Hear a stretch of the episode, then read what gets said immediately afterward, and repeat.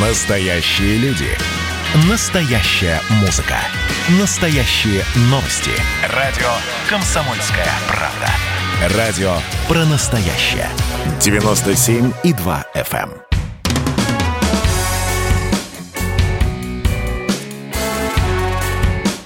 Я ж бать.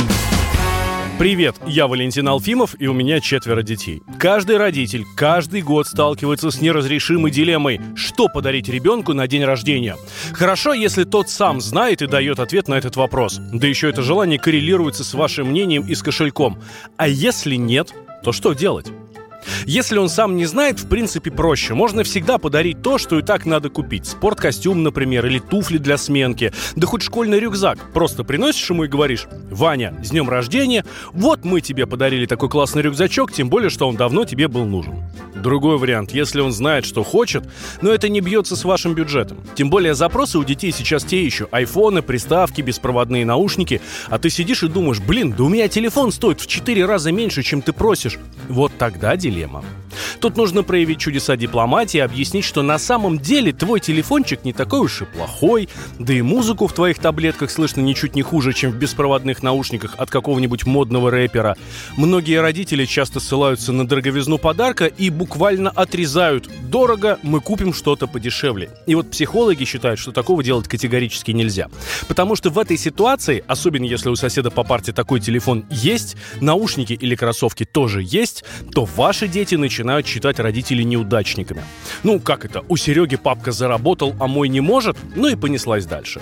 Так что надо искать какие-то подходы, какие-то методы, какие-то решения. Я обычно подхожу со стороны. Ну вот такой же, не хуже, обязательно купим, но потом. Ну и вот все в таком духе.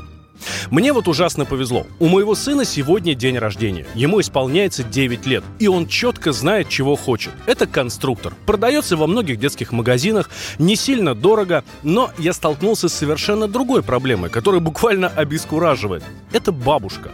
Она категорически против. Говорит, этого конструктора у нас и так полквартиры, везде валяется, никто не играет, пылесборники, ну и все такое.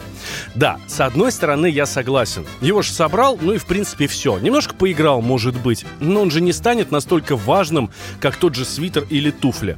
Но это же подарок. Когда я спросил у Ивана, что он хочет на день рождения, то бабушка не дала ему сказать. Сразу отрезала. Нет, нельзя. Аргументы вы уже знаете. И тогда парень просто замолчал. Чуть позже мы с ним поговорили, и знаете, что он мне сказал? Я знаю, что бабушка против, но это же мой день рождения. Это же мое желание. Поэтому подари мне вот такой корабль. Меня так тронули эти слова. Ему всего 9, а уже так рассудил. Я в его возрасте о таком даже подумать не мог. Мозгов бы просто не хватило. И знаете, что больше всего меня зацепило? Что это не каприз, не обида хочу и все. Он рассудил по-взрослому. Молодец. Горжусь. И очень надеюсь, мой любимый Ваня, что такой подход, взвешенный, трезвый, останется с тобой на всю жизнь. С вами был Валентин Алфимов. Дарите подарки своим детям. И не только детям.